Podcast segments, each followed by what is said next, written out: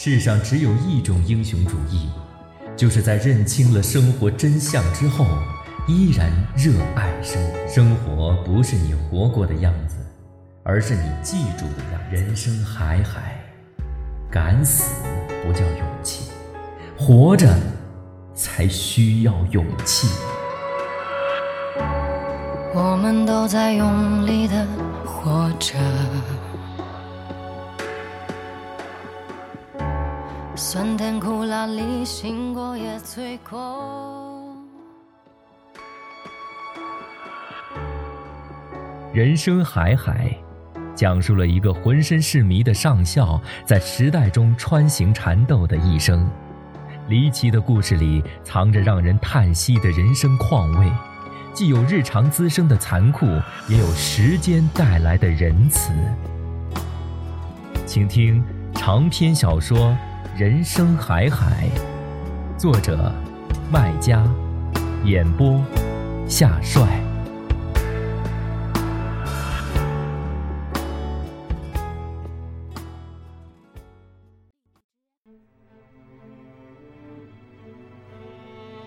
爷爷和父亲去套老保长的话，老保长死守着和上校之间的承诺，没有讲更多的事。反倒是父亲承认他知道上校的下落。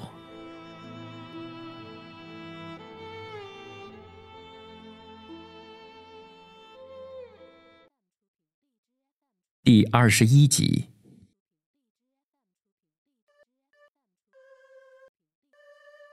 村里的公路顺着西坎儿修，西坎儿的弯头多，路也是弯来绕去的。往山里走到堰口后，路分叉两头，一头可以去到铁匠木匠的老家永康东阳义乌金华，一头可以去到萧山诸暨绍兴。往富春江边走，可以去镇上县城乃至杭州、苏州、上海。县城在江北，我们在江南，要渡船过江，渡船一小时一轮，叫轮渡。像一个篮球场大，可以开吉普车上船。爷爷讲，以前没有轮渡，也没有公路，这些都是日本佬搞出来的东西。鬼子打到杭州，当时钱塘江大桥刚修好，炸了，阻止鬼子过江。鬼子沿着江一路逆流而上，找过江的地段。到了我们县城，找到了那儿江面窄，两岸平缓。鬼子搭码头，通轮船，轮船把一辆辆坦克、一队队人马送过江，一路烧杀抢掠，往金华、永康方向扑去。那边有新迁的省政府和国民党大部队，大部队打不过小鬼子，一路撤退逃跑，逃得快的去了江西，慢的只好躲进了附近的山里。前山海一样大，是藏夫人的好地方。几百人散漫在崇山峻岭里，偶尔出来打个伏击，骚乱一下。鬼子通过汉奸摸清了情况之后，派来飞机，开来坦克，狂轰乱炸，把前山好些个山头烧成了生疮的秃头。飞机丢了炸弹就走，坦克不走，排成了队，停在西坎边，十几天不走。村里的人能逃的都逃了，逃不过的就躲进了关德寺，求菩萨保佑。菩萨显灵，派出老和尚和鬼子小队长比武，立好了规矩：赢了的话，鬼子就退兵，秋毫不能犯；输了，则可以杀人烧庙。结果小鬼子输得一塌糊涂，只好退兵。寺院和躲在里面的人总算逃过一劫。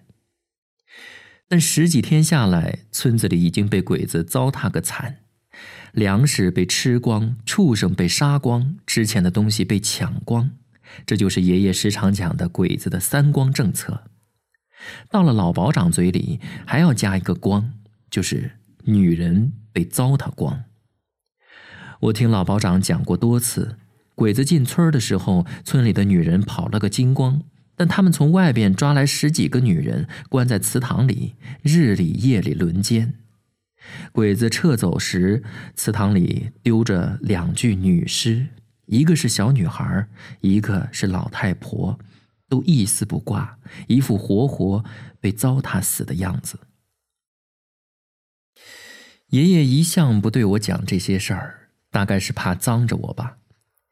爷爷讲，公路的起头其实是鬼子坦克撵出来的。一部坦克十几个气碾子，开到哪儿都留下一路的褶子，来回几次，一条路便成型了。早先路面是夯实的泥地，坑坑洼洼不平整，晴天干燥，人跑过去一路的灰尘。雨天泥泞粘脚板，新中国劳动人民当家作主后，政府号召大家修路，把路面修平整，又盖了一层栗子，至少雨天吸水不粘脚。栗子是放炮从山上开采下来的，用碾石机碾碎，大小差不多，带着各式的颜色，大多是灰色、褐色的，少数是白色的，极少数是青石板的颜色。下雨天，各种颜色一同消失、褪色，褪成了一路湿漉漉的水印子。阳光下，各种颜色被放亮，天上地上都是光。遇到风，阳光被吹淡，光亮也淡了。爷爷每个月都要上路一次，往山里走是去大姑、三姑家，往江边走是去二姑家。以前爷爷上路的日子，我就可能看到上校来我家。现在爷爷照旧月月上路，但上校不可能上我家了。他在哪里？村里面大概只有父亲一个人知道，这是他亲口承认的。我倒不希望他知道。想到父亲知道上校在哪里，而且有一天会领着老保长去寻他，我心里就有一种盲目又茫然的害怕。好像公安随时会来找我审问一样。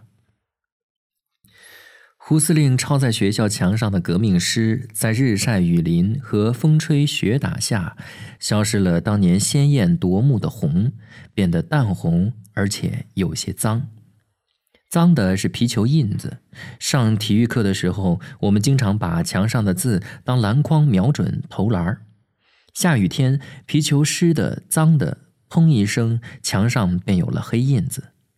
大多数印子会被雨水洗掉，阳光晒干；也有些洗不掉，跟字一样牢牢长在墙上，看上去便是脏的。我平时不大想得起胡司令，只是看见这些字儿的时候，才偶然会想起。想到他，就会想到上校，想到父亲，想到公安民警，然后生出害怕来。我觉得我的胆量是越来越小了，不像力气。去年还背不动爷爷，现在可以把他背上楼。当然，爷爷是不需要我背的，他也不需要上楼。我是说，我的力气这一年长了许多，但胆量却不长，反而小了，萎了，缩了。像爷爷的身子骨，那场濒临死亡的大病之后，整个人小了一轮。穿的衣裤明显宽大了，背后看衣裤四处都灌进风，飘飘忽忽的，有一种凄凉和孤独感。爷爷讲马瘦毛长，人瘦嘴大，我也发现他的嘴巴包括眼睛都好似大了一些，似乎在配合他讲的道理的真实。好在瘦是瘦，但精神头还不错，照旧日日出门去祠堂门口或小店转转看看，也照旧月月上路去女儿家享享清福，不耽误。我照旧是天天守着几本功课书和几只兔子撞日子。我已经读到了初三，成绩不好也不坏，但要上高中是必须要好的拔尖儿的。我料定自己是上不了高中的。最后一年，便有了些结束前的松懈和放弃，便是撞日子，像和尚撞钟一样，样子做到算数，甚至有的时候样子也不做，常常编造各种理由迟到早退。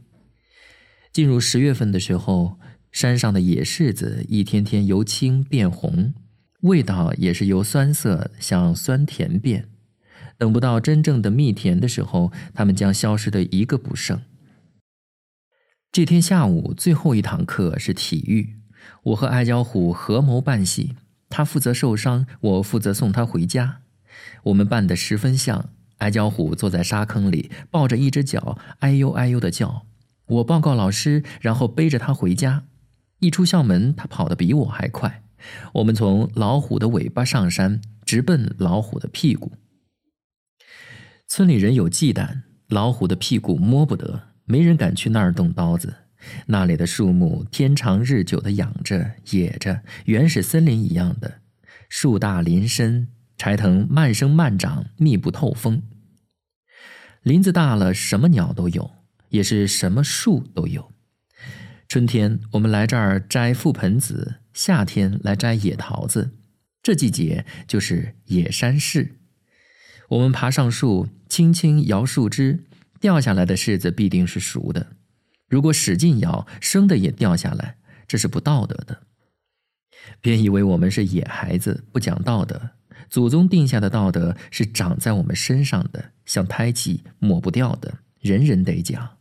尤其是在老虎屁股上，更要讲。什么是道德呢？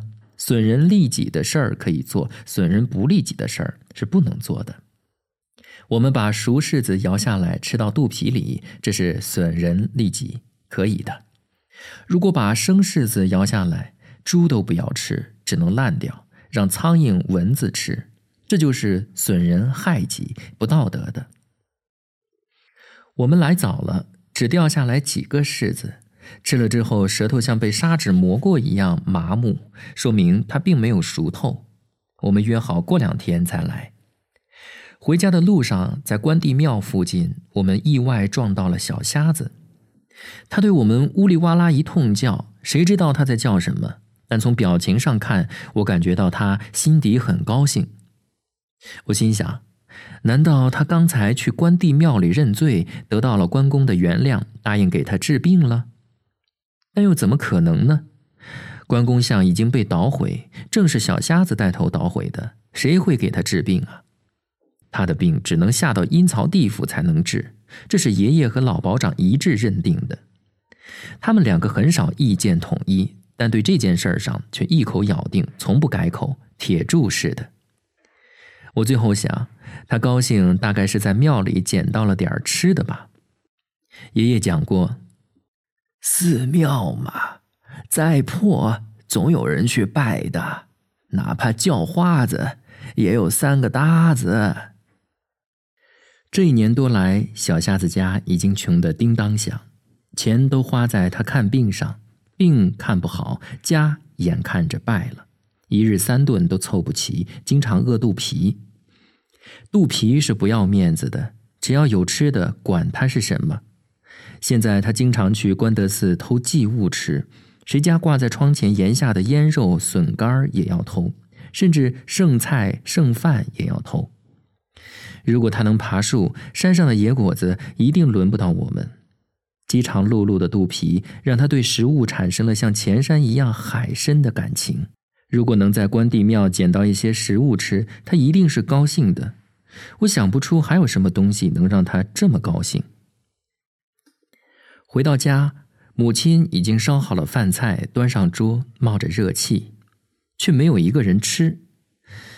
爷爷坐在东厢房的门前抽烟，父亲低着头立在西厢房前，也是抽烟，中间隔着整个天井。我从他们寒风凛冽的脸上看出、感觉出，他们都在吃苦，中间隔着一个苦大仇深的世界，吓得我不敢往天井里走，好像天井里盛满了苦水、血水，刀光剑影的。我不知道发生了什么事儿，直到夜里睡觉前才知道，上校被公安抓了。从我们村往山里走十几里，有一个叫秦屋的小村庄，我大姑就嫁在了那个村庄里。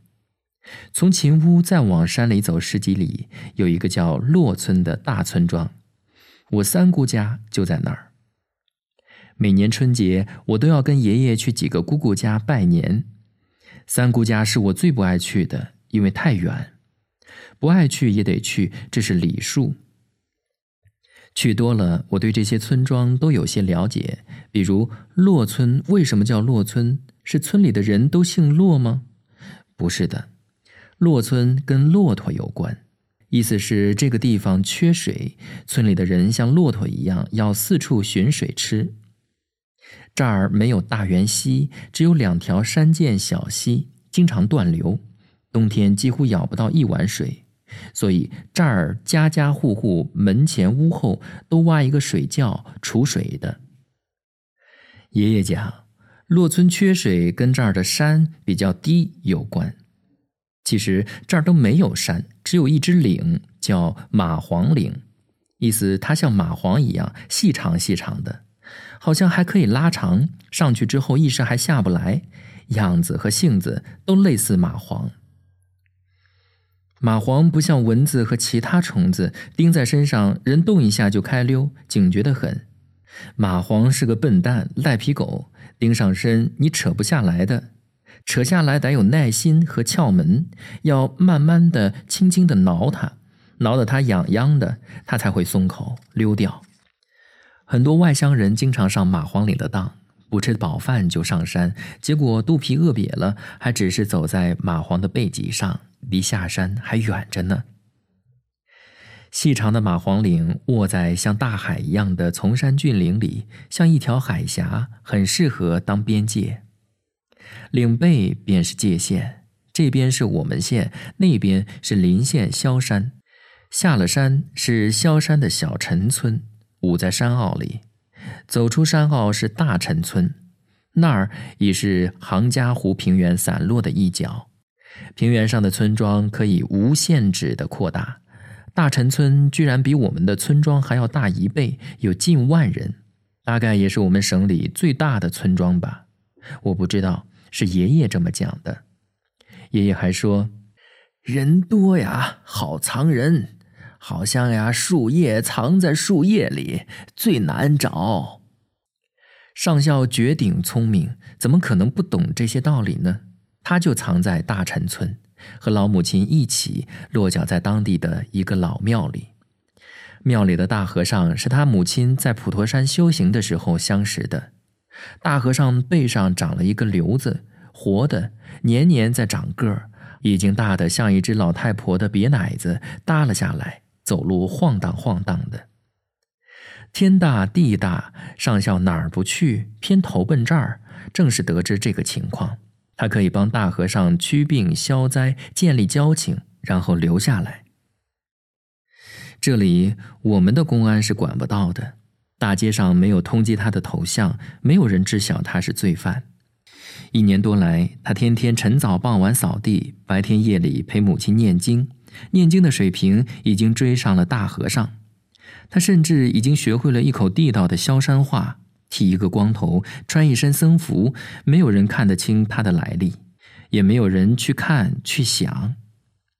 他在这里像在我们村里一样，照样是好人缘，大家尊敬，上下欢喜，以致那天我们的公安去抓他们母子的时候，和尚集结起来拦在门口，不准公安带人走。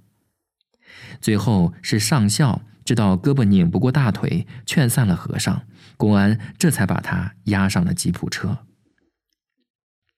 吉普车翻过马黄岭往县城开，中途必经我们村。经过的时候，公安把车停在祠堂门口，押着上校，许他回家十分钟，拿取即将坐牢必备的东西。那时我正和矮脚虎一起在老虎屁股上摇柿子吃，所以没见着。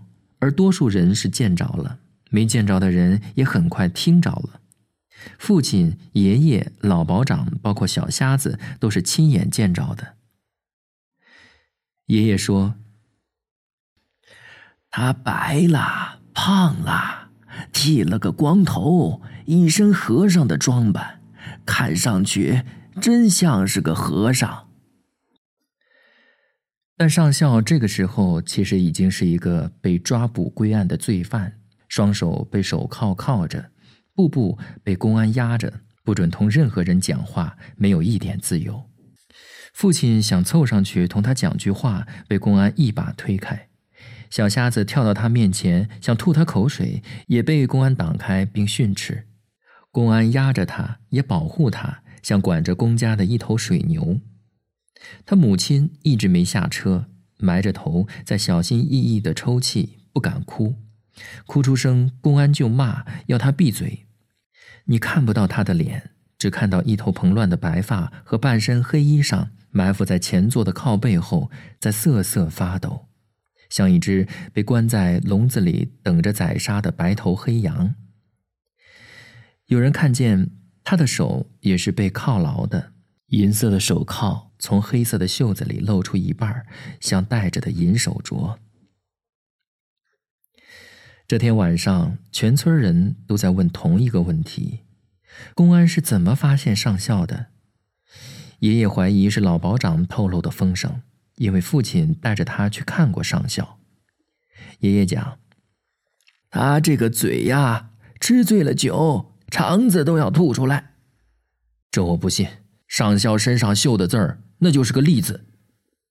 倒也是，二十多年了。他一个字儿都没有吐过，上校的事儿，你杀他头，他都不会松一次口。那你还跟谁讲过呀？你以为我是三岁小孩儿？哎呀，你嚷什么？怕人家听不见呐？啊！我跟你讲，你还是要装着不知道。公安要是知道你知情不报，也是要把你抓进去的。你看他妈不就是个例子？为什么抓他？老太太犯的是包庇罪，包庇犯罪也是罪行，知道吗？他们在前堂里讲着，我躺在厢房里的床上听着想着。尽管他们谁都没提到，尽管我什么也没看见，但我脑海里总浮现一个情景：村里人成群结队从弄堂出来。聚在祠堂门口，把吉普车团团围住，等着上校回来。车上，当上校回来的时候，大家的目光都没有看他的脸，而是盯着他的小肚皮，希望用目光扒下他的裤子。这不是说大家不同情他，要看他笑话，而是大家都首先想满足自己的好奇心。我自己就是个例子。听说公安把他当一头水牛一样压着管着，我顿时对公安生出了一种恨，同时我又想叫公安扒下他的裤子，让我看看他肚皮上到底绣着什么字。我徒劳地想着他的肚皮，肚皮，以致怎么也想不起他的长相。窗外，风有力无力地吹着，我被纷乱的空想弄得精疲力尽，以致。没有力气睡着。